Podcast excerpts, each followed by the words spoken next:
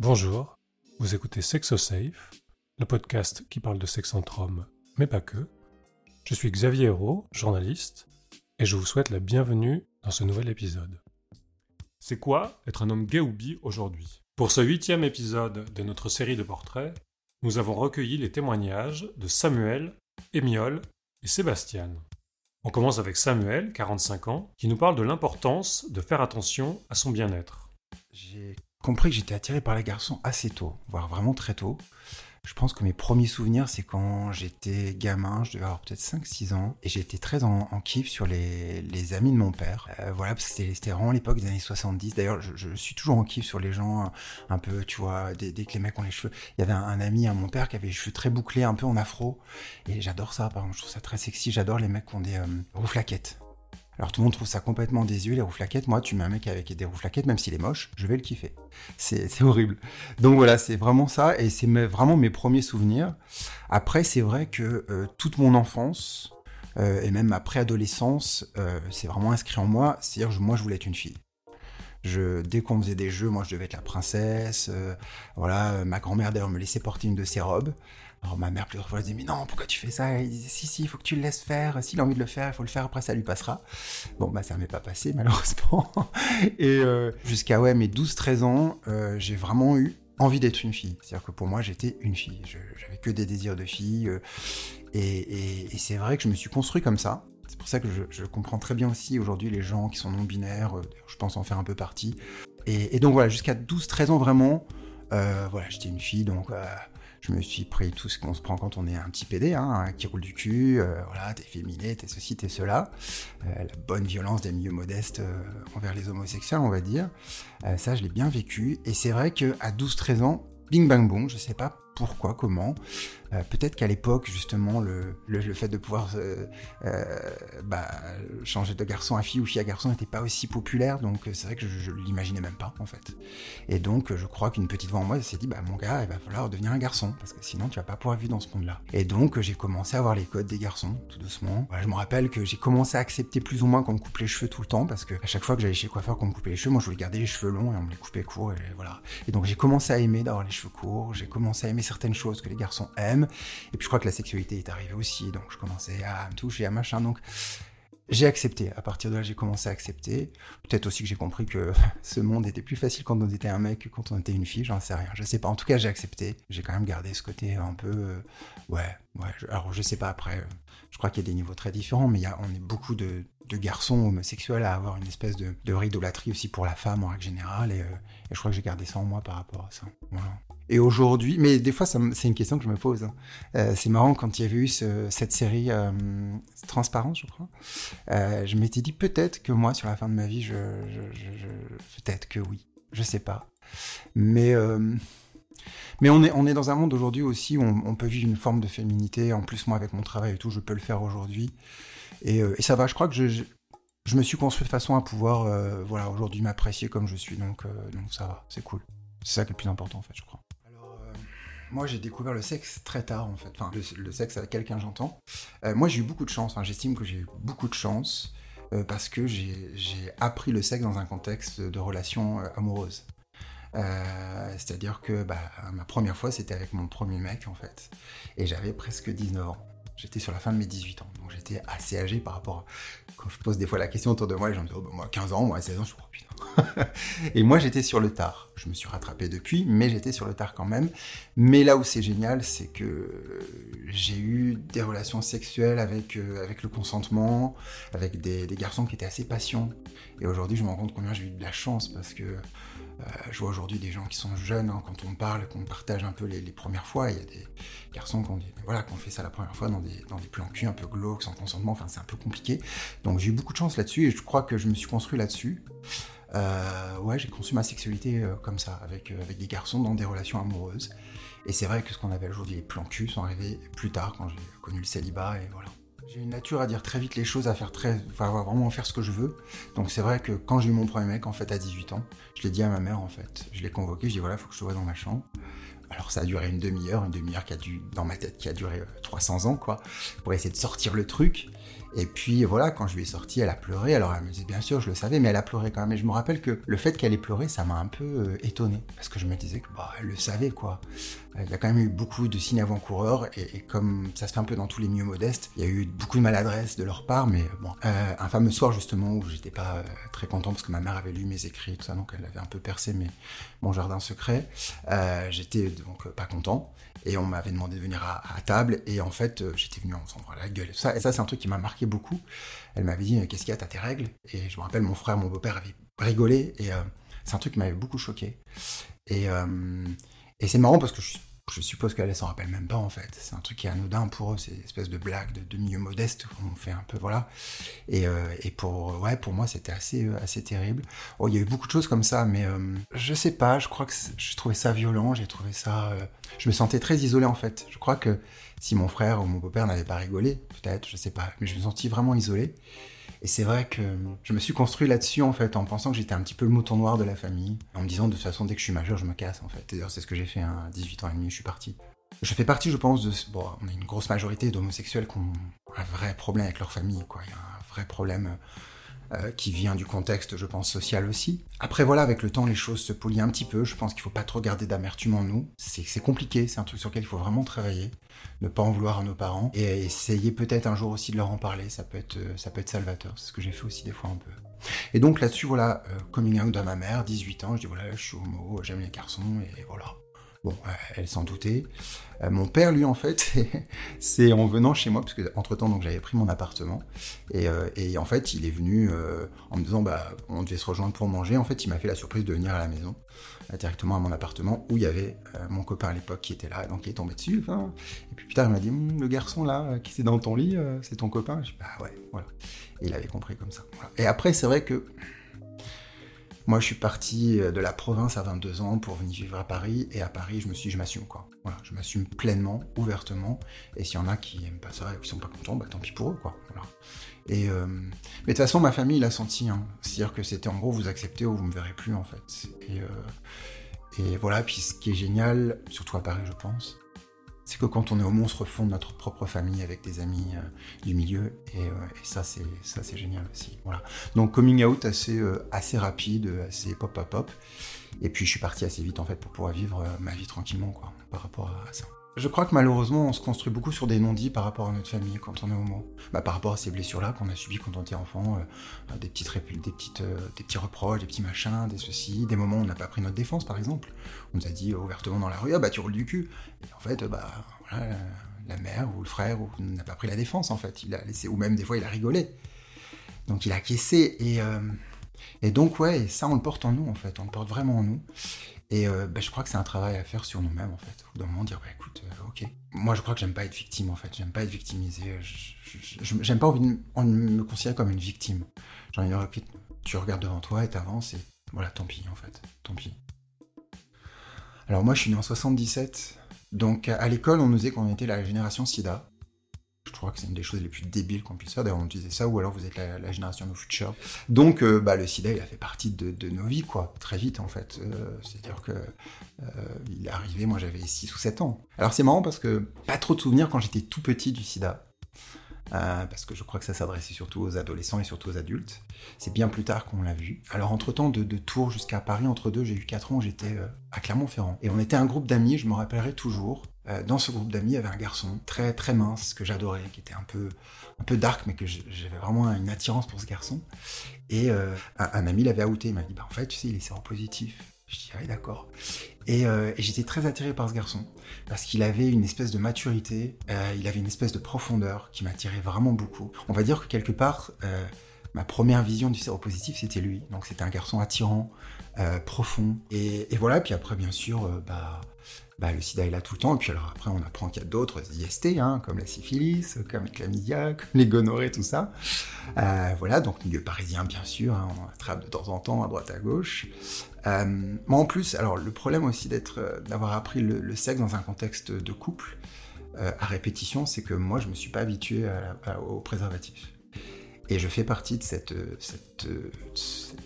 genre de personne, je sais que c'est toujours difficile à le dire, mais qui a un vrai problème avec le préservatif. C'est-à-dire que moi, psychologiquement, ça m'a toujours un peu coupé les choses. Alors bien sûr, de temps en temps, je l'ai mis, pas tout le temps. Euh, voilà, après, c'est vrai que j'ai eu aussi beaucoup de relations. Donc dès que les relations étaient là, c'était plus facile, c'est vrai. Après, au niveau de la prévention, parce qu'on parle toujours de la prévention des IST, ce qui est intéressant aussi peut-être aujourd'hui de parler, c'est la prévention aussi par rapport au chemsex. Pas par rapport à la consommation, mais plus par rapport, je trouve, à, la considération à l'autre. Euh, on est dans des sociétés très violentes aujourd'hui. Alors moi qui travaille dans le bien-être, j'ai eu la chance par des associations de travailler avec des chemsex, sur, des groupes de chemsex.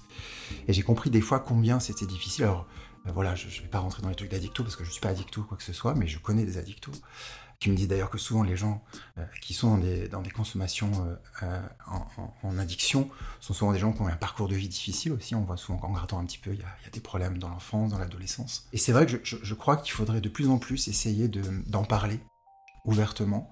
Moi, j'ai vu beaucoup de mes partenaires anciens qui sont devenus maintenant des chemsexeurs et parfois on se dit ah, comment on peut leur parler, comment on peut voilà, parce que souvent les gens c'est quand ils, consomment pas ils disent ah c'est pas bien, il faut pas faire ça. C'est complètement idiot de faire ça bien sûr, on le sait bien. Mais je trouve que ça, serait bien aussi d'en parler, euh, voilà, de savoir pourquoi. après on n'est pas des psys, hein, donc il y a un vrai travail de psy à faire pour ça, pour les gens, pour savoir pourquoi ils, ont une conduite addictive ou pas. Mais je crois que ça serait bien de réinjecter un peu plus de bienveillance par rapport à tout ça euh, entre nous, euh, parce qu'en fait, c'est ça qui sauve les gens. D'ailleurs, qu'on soit en chemsex, en addiction ou pas du tout. Euh, je crois que la balance, elle manque beaucoup dans notre communauté. On s'est vachement euh, isolé, je trouve, de plus en plus. Et je pense que c'est une forme de prévention. Si tu d'un seul coup, bah, en fait, revenons un peu à, de la bienveillance, à de la considération à l'autre, à dire, bah voilà, tiens, est-ce que, je sais pas, quoi, qu'est-ce que tu fais? Est-ce que tu vas au cinéma? Est-ce que tu veux faire une expo? Est-ce que, voilà, faire des choses, en fait, ensemble? Et, et c'est vrai qu'aujourd'hui, Peut-être que c'est aussi beaucoup les, applications. On est beaucoup plus maintenant dans la considération du corps, de l'autre. Euh, qu'est-ce qui peut m'apporter en, termes de plaisir ou pas m'apporter. Et puis à partir de là, je le considère ou je le considère pas. Ou je le considère juste pour ça, puis après basta. Et c'est un peu, un peu triste euh, de voir combien des fois on est euh, déshumanisé en fait par tout ça. Je pense que la prévention c'est ça aussi, un moment de se dire ok, est-ce que je peux réfléchir à ça et, comment je peux me construire aussi par rapport aux autres dans ma communauté parce qu'on le voit dans les cercles associatifs, combien les gens sont en souffrance par rapport à ça. Et, voilà, donc je pense qu'en termes de prévention, moi j'aimerais même parler de ça aussi un petit peu. Moi, c'est vrai que j'ai commencé le yoga, j'étais très jeune justement. Euh, j'étais ado, quand en même temps que j'ai fait d'ailleurs du théâtre à l'époque. Donc j'ai toujours pris l'habitude de faire du yoga. Euh, je pense qu'il y a aussi quelque chose de spirituel là-dedans. Peut-être que la spiritualité, ça aide aussi un petit peu. Alors ça peut être soit une spiritualité orientale comme le yoga, ça peut être pour d'autres une forme de religion, j'en sais rien. D'ailleurs, on peut, on peut parler de spiritualité sans parler de religion. Euh, d'ailleurs, certaines personnes peut-être pratiquent le chemsex ou même le sexe dans une forme de spiritualité. Moi, je sais que c'est comme ça que je le considère. C'est-à-dire que pour moi, l'évasion sexuelle, c'est aussi une forme de spiritualité, de rapport à l'autre, de rapport à soi, d'écoute à soi. Et ça, c'est cool. Après, pour prendre soin de soi, euh, bon, bah, moi, je fais des trucs qui, qui font pas, qui font pas sourire les gens, quoi. C'est-à-dire que je fais des, voilà, les, trucs de yoga, quoi, les trucs d'Ayurveda, donc euh, les rinçages de nez tous les matins, euh, voilà, tous les, pratiques en fait vraiment ancestrales de la culture védique. C'est vrai que moi je consomme pas d'alcool, je consomme pas de drogue, je mange pas de viande, donc comme ça vu de l'extérieur on dit oh putain il doit avoir une vie super chiante le mec, et, euh, et non, ça va. Mais c'est vrai que Ouais, ouais, je pense que la bienveillance par rapport à moi, elle commence par là, par les rituels que j'ai tous les matins, euh, voilà, et par cette construction de vie. Mais d'ailleurs, j'en ai fait mon métier, et puis j'essaye de le transmettre, si possible, voilà, sans non plus l'appliquer absolument à tout le monde, parce qu'il y a des gens qui n'ont pas envie, hein, donc euh, voilà, il faut le comprendre aussi. C'est intéressant cette question de la fierté. Euh. Fierté, ouais, oui, sûrement, il y a une forme, je sais pas.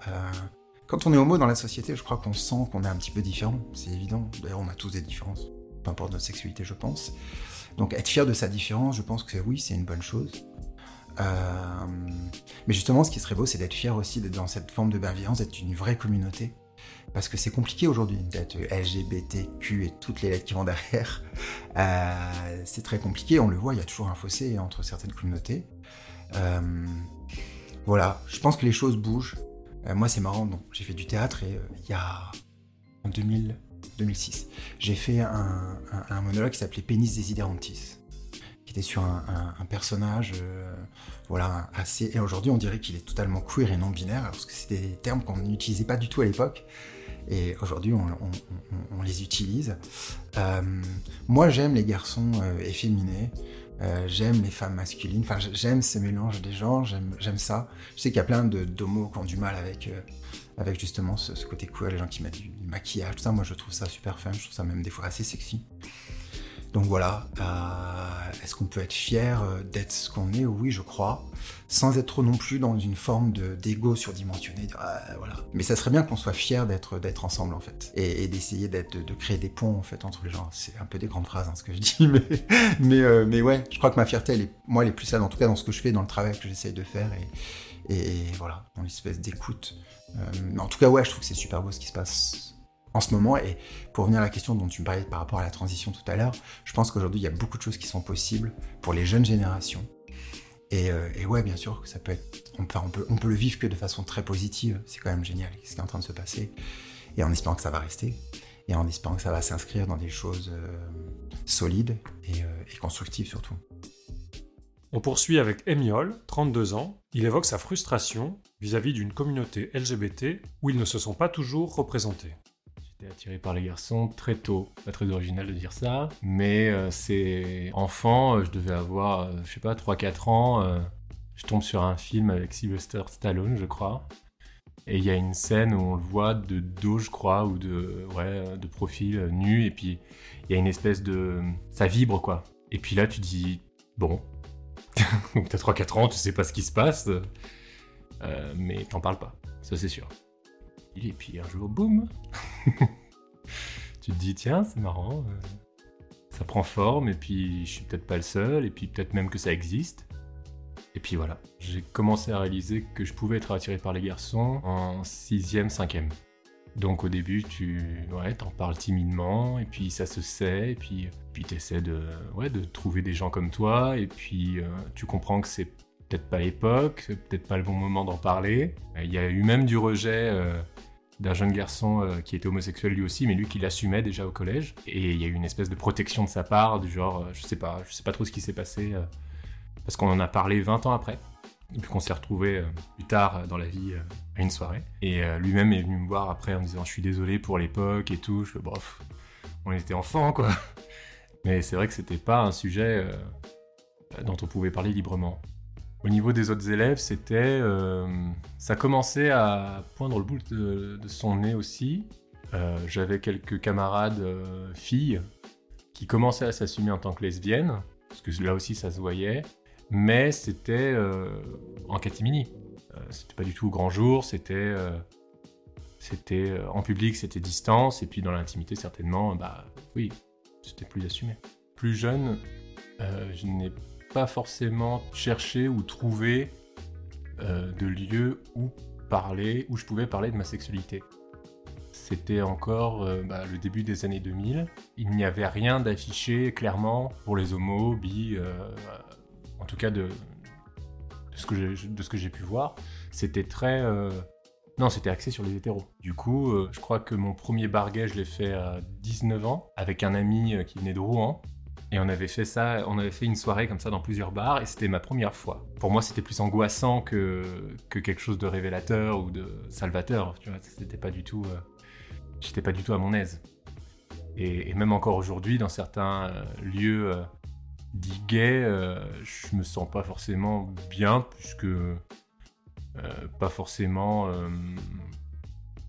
accepté ou, ou représenté ou voilà, d'une façon générale, je me vois pas, euh, entre guillemets, euh, avec les miens, si je puis dire. À mes yeux, dans les lieux que je fréquente, et du coup bah, je fréquente de moins en moins, il n'y a pas la population, euh, une population comme moi, c'est-à-dire métissée, de grande taille. ça après c'est plus personnel, mais ça, reste. J'ai un physique, voilà, je fais presque 2 mètres. je suis métisse, mais pas un métisse euh, classique euh, qu'on peut voir un peu euh, soit dans les pubs, etc. Je suis réunionnais, métis indien, blanc. Et ça, je crois n'en avoir jamais vu autre que mes cousins et, en soirée, pour pas dire aucun.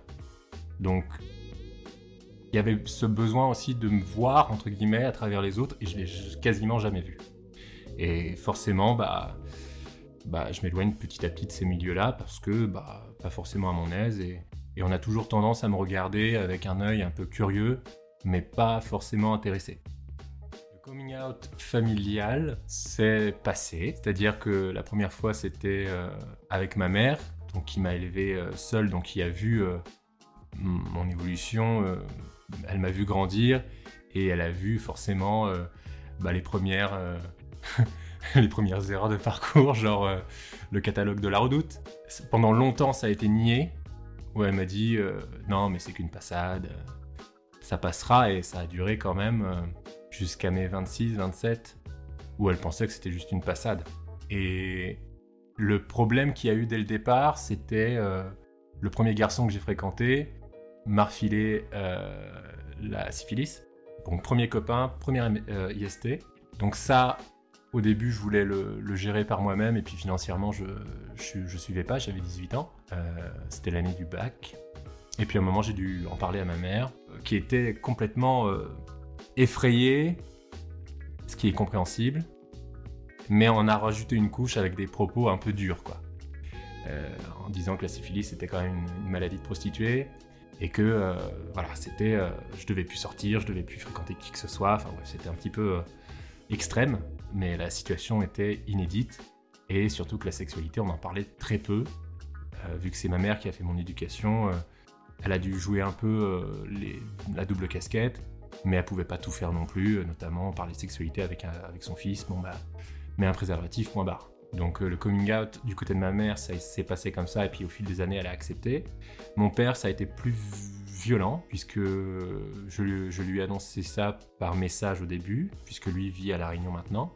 Et donc c'était à 18 ans, le jour de mes 18 ans. Il m'appelle peut-être une heure plus tard en me disant Écoute, euh, je suis. bah, le plus important, c'est que tu sois heureux. Tu es allé à l'école, c'est toi qui sais plus de choses, donc fais attention, etc. Donc j'étais très surpris par sa réaction, étant donné que je connaissais son caractère un petit peu. euh, un petit peu bah, vieux jeu. Donc j'étais très surpris, et deux heures après, il me rappelle. Et là, il me descend en flèche. C'était euh, vraiment deux, deux réactions complètement opposées, où là, il me dit que je suis plus son fils, que j'ai de mauvaises, de mauvaises fréquentations, euh, qui me déshérite. Bon, ça pour ça, avait pas grand chose à m'inquiéter. Mais c'était euh, très violent. Il y a eu un switch complet euh, en deux heures. Euh, je saurais pas te dire pourquoi, c'est. Je pense qu'il a, il a peut-être réalisé ou peut-être qu'il s'est raccroché à quelque chose de plus concret que sa, sa réaction qui était peut-être trop. Sur laquelle il avait, peut-être- pas d'emprise, alors que la colère, ça c'était plus facile peut-être à gérer. Ça s'est amélioré par la force des choses, puisque euh, il est en rupture avec mes deux autres frères et que bah, je suis son le dernier fils avec lequel il peut avoir un rapport, mais on n'a jamais reparlé de ça. Et puis euh, nos, rapports se sont vraiment dilués au fil des années, et aujourd'hui bah, on a quasiment plus de contact. Mais par rapport à l'homosexualité euh, et lui, tabou complet. On n'en parle pas. Et puis on n'a jamais eu l'occasion d'en reparler. Alors les, les premiers amours, c'était euh, c'était un copain de collège. J'avais 13-14 ans. Et, euh, et là, ça euh, c'était assez violent aussi, puisqu'il savait, et je lui ai dit euh, que, je, pensais avoir des sentiments pour lui. Et lui pensait que c'était des sentiments oui, amicaux. euh, oui, oui, tu m'aimes bien, il n'y a pas de problème. Non, non, euh, c'est pas du tout ça. Je crois que je suis, amoureux de toi, je lui dis. Et là, il, il y croit pas. Et il le prend avec humour au début, et puis les mois passent. euh, et, en fait, bon, il est hétéro, hétéro, donc. euh, et puis il n'y a jamais eu plus que, que, ça entre nous. Mais ça a quand même mis une petite distance au fil des années, et puis on s'est retrouvés plus tard. Et, on a pu en reparler, et même encore aujourd'hui, on en parle de temps en temps, à cœur ouvert. Oui, oui, bah, j'étais amoureux de toi, euh, voilà. C'est plus le cas aujourd'hui, on peut. Voilà. Et il n'y a aucun problème avec ça. On peut parler de sexualité avec lui, il n'y a aucun- souci. Donc ça, c'était le collège. Et puis, euh, mon vrai petit copain officiel euh, que j'ai eu par la suite, c'était à 26 ans. J'ai vécu une sexualité un peu en décalé parce que à 18 ans, première IST, blocage pendant 2-3 ans. Et ensuite, j'ai refoulé pendant jusqu'à mes 27 ans où clairement je traînais qu'avec des hétéros. Euh, c'était euh, ma protection. Je vivais tout ça par procuration un petit peu, donc c'était pas hyper sain non plus. Et à un moment, euh, j'ai dit stop. À 27 ans, j'ai coupé les ponts avec quasiment tout mon univers, entre guillemets, hétéro. Et là, j'ai commencé à rencontrer des gens, à sortir, à aller danser, dans des boîtes qui me plaisaient moi, où, je pouvais faire de vraies rencontres et pas regarder mes potes se taper je sais pas qui, ou pas d'ailleurs. et du coup, ça s'est fait vraiment en décalage. Quoi. concernant la, prévention, c'était très tardif. Enfin, tardif, oui et non. Ça s'est fait à l'école, au collège, mais d'un point de vue hétéro. Et la vraie prévention et sensibilisation du coup, puisque j'étais concerné, c'était à 18 ans. Euh, mais ça a été un blocage, ça a été un trauma, et du coup, euh, ça a amené à une privation, on va dire, de 18 à 22. Euh, je crois que l'arrivée de la PrEP, ça a un peu débloqué tout ça. Donc c'était en 2016, je crois. Et c'est un ami médecin qui a pris mon rendez-vous pour la première fois au Kremlin-Bicêtre, où j'ai été suivi ensuite pour la PrEP pendant un an, je crois. Et puis, bah, finalement, ça non plus, ça me convenait pas parce que euh, j'avais pas une activité sexuelle de ouf. Et c'était pas du tout. Euh, avec le temps, je me suis rendu compte que c'était pas du tout euh, le, sujet de ma vie, quoi. Grinder, tout ça, j'ai essayé, mais c'est pas. C'est pas mon mode de vie. La sexualité, pour moi, c'est pas.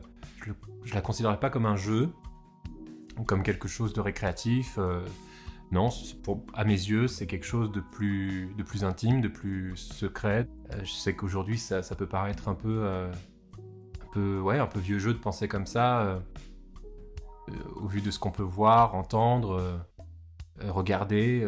la sexualité, on en a à, tous les niveaux. Mais moi, je reste certainement via ma, mon éducation assez, assez traditionnelle. Quoi. Donc la PrEP, c'était sympa un temps, mais au final, pour ce que je faisais, ça n'avait aucun intérêt. Concernant les modèles, je ne pense pas en avoir eu. Et je pense toujours pas en avoir. Je ne crois pas connaître quelqu'un presque 2 mètres, métis, gay, dans mon style. C'est-à-dire plutôt euh, hétéronormé, euh, assez, euh, assez discret, malgré sa taille. Je pense pas connaître quelqu'un aujourd'hui de ce profil-là. Donc niveau représentation, non. Aujourd'hui, ce qui me rend heureux, voir mes amis, évidemment, euh, passer beaucoup de temps avec eux, même si j'ai besoin aujourd'hui de rester quand même assez seul. Ouais, c'est pas forcément faire la fête, mais juste passer du temps ensemble, aller manger euh, une fois, une fois par semaine au resto, discuter. Euh, ce qui me rend heureux, ouais, c'est ça, c'est des trucs assez simples. Je crois. la scène du Paris Lip Sync m'a aidé à surtout exprimer quelque chose de plus artistique et surtout à me, à me faire voir, surtout. À ne plus être euh, le grand qui est là, qui, est plutôt réservé, mais qui, sait aussi être détendu en société, il n'y a aucun problème là-dessus, mais euh, à être autre chose que le grand. Le grand euh, qui dépasse tout le monde, le grand qui, qui dérange parce qu'il est un peu au, premier rang et que bah il a envie de voir comme tout le monde. Donc on dit, excuse-moi, tu peux reculer s'il te plaît? Bah je sais pas, avance, tu peux faire ça aussi. Et du coup, le Paris m'a un petit peu mis en avant et donné une place euh, dans ces soirées-là un petit peu plus privilégiée, on va dire. Aujourd'hui, je pourrais pas dire que je suis fier d'être gay. Je suis gay, mais euh, j'ai pas de non, j'ai pas de points sur lesquels je peux être fier parce que euh, bah, pas représenté, pas pas d'éléments qui me disent j'appartiens à à un mouvement, à une pensée, à, quelque chose dans ce sens-là, parce que plus le temps passe et plus je me rends compte que dans le milieu gay, il y a énormément de cases qui ont du mal à se mélanger, qui ont du mal à, dire, euh, en fait, surtout à se comporter autrement que par cette, euh, cette, population qui peuvent nous rejeter en tant qu'homo, mais finalement, dans notre propre communauté, dans cette communauté, il y a aussi du rejet, que ce soit racial, euh, social aussi, hein, j'en ai déjà vu, et c'est.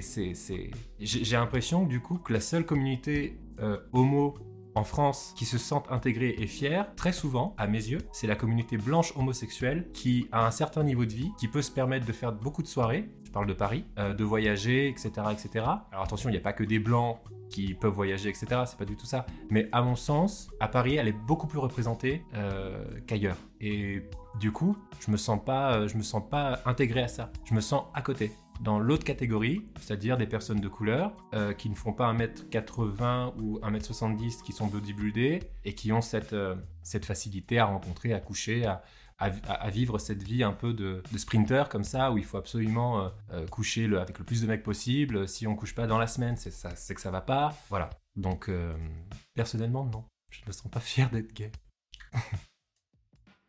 on termine avec Sébastien, 32 ans, qui a grandi en Suisse et qui nous raconte comment il tente de se remettre d'un événement traumatique.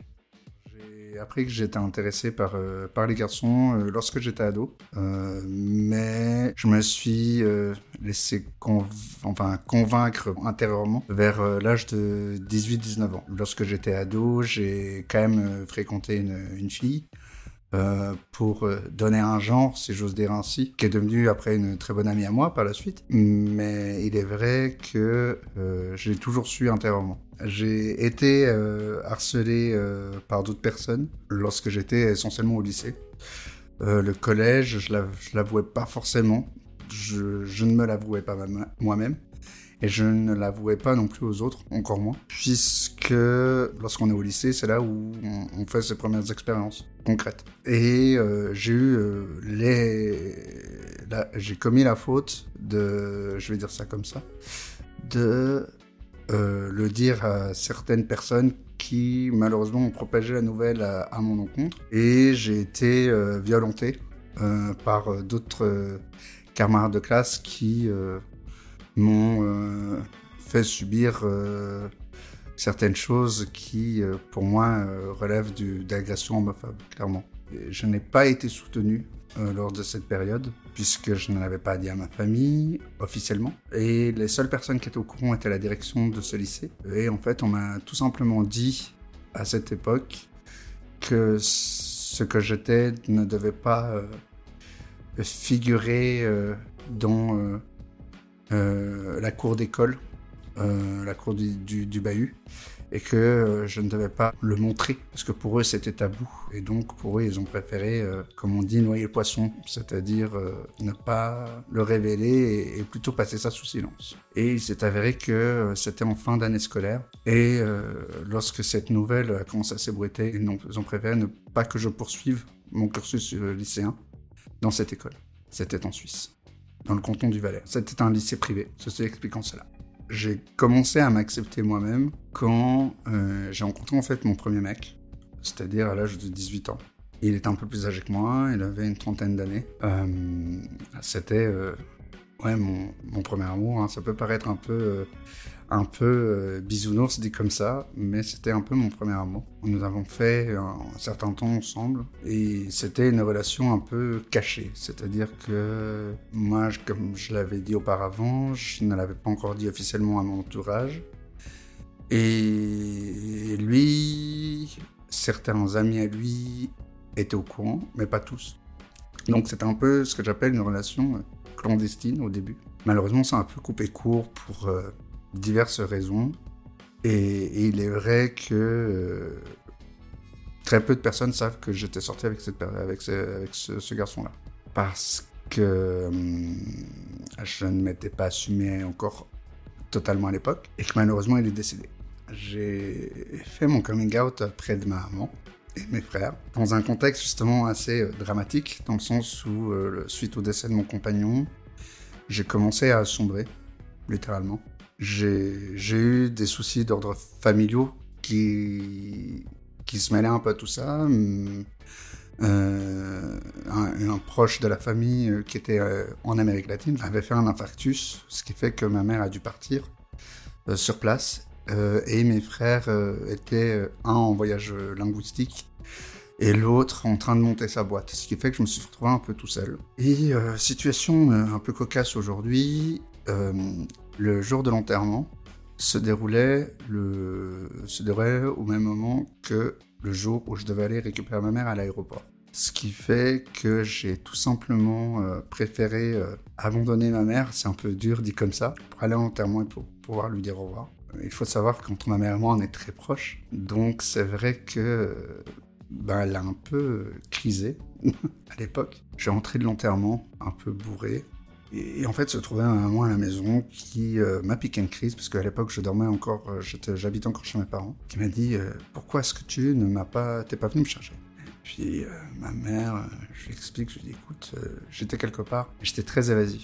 Ma mère me connaît trop bien, du fait que ce soit ma mère, du fait que ce soit une maman latina, et que en plus elle est psychologue. Ce qui fait que tout ça ensemble, elle voyait clairement qu'il y avait quelque chose qui ne jouait pas. Et en fait, sa colère s'est transformée en inquiétude. Et je sais pas ce qui m'est arrivé, j'ai commencé à, à pleurer comme jamais j'ai pleuré. Et donc là, c'est à ce moment-là où je lui ai expliqué, voilà, euh, j'allais dire au revoir à un ami. Puis ma mère, un peu naïve à l'époque, me disait quoi, il est parti? Je fais ouais, dans un sens, oui, il est parti. Et elle m'a sorti, euh, mais qu'est-ce qui s'est passé? Et euh, il est part en voyage. Et je fais non, maman, il est mort. Ma, mère m'a dit, mais tu le connaissais bien, c'était un pote de l'école. Et là, je lui ai expliqué, euh, non, c'était un ami très proche. Elle m'a dit oui, mais encore.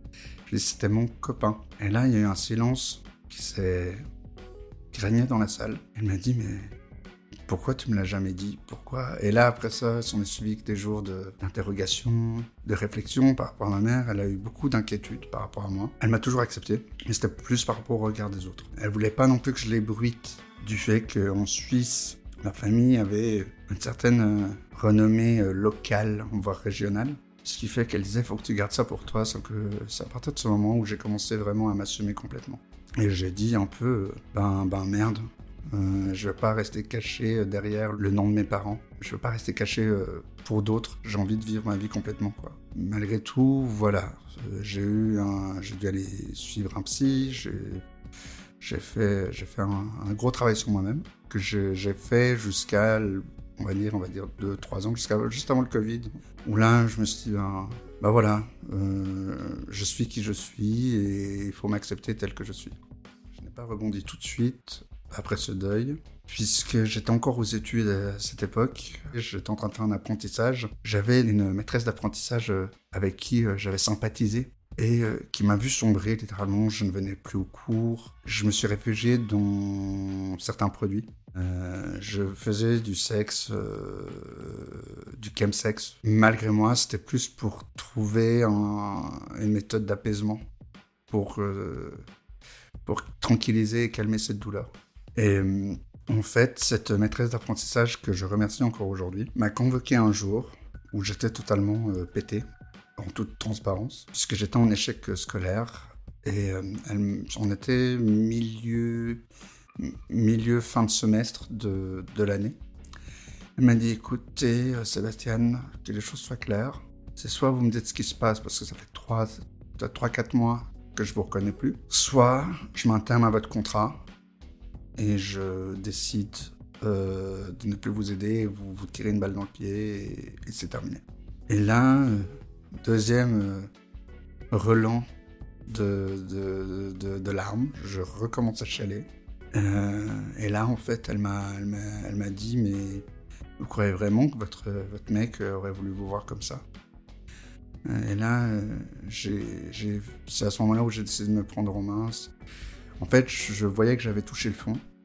Puis en fait, elle a été euh, ce coup de talon pour me faire remonter à la surface. Donc, euh, j'ai fait un gros travail sur moi-même. Je voir un, je voir un psy. Euh, j'étais de plus en plus studieux. J'ai repris mes cours. J'étais diplômé, voilà. Et ensuite, je suis retombé amoureux. Bon, malheureusement, c'était plus un flirt puisque c'était pas réciproque. Mais bon, voilà. Mais j'ai réappris à aimer. Euh, même si aujourd'hui, j'ai toujours cette crainte de, l'abandon encore actuellement. hein. Je crois que ça, ça ne s'efface pas. C'est un trauma qui va rester euh, indélébile. Déjà, je dois me poser la question si je me sens bien avant d'être heureux. Je, je dirais que oui, je suis bien, mais être heureux, je ne le serai jamais. J'ai malheureusement eu des expériences assez glauques, hormis ce décès, qui font que je ne pourrai jamais être en confiance 100% vis-à-vis de moi-même, vis-à-vis des autres. Pour être heureux, il faut, faut avoir euh, une certaine estime de soi. Malheureusement, en l'état actuel, je ne l'ai pas, et encore moins vis-à-vis de, de mes tiers. Euh, hormis, voilà, genre des amis qu'on compte sur les doigts d'une main, euh, qui m'engueulent quand je fais des conneries, mais qui me félicitent quand il le faut. Et évidemment, ma mère et, mes deux frères. En matière de prévention, j'ai arrêté de m'auto-saboter.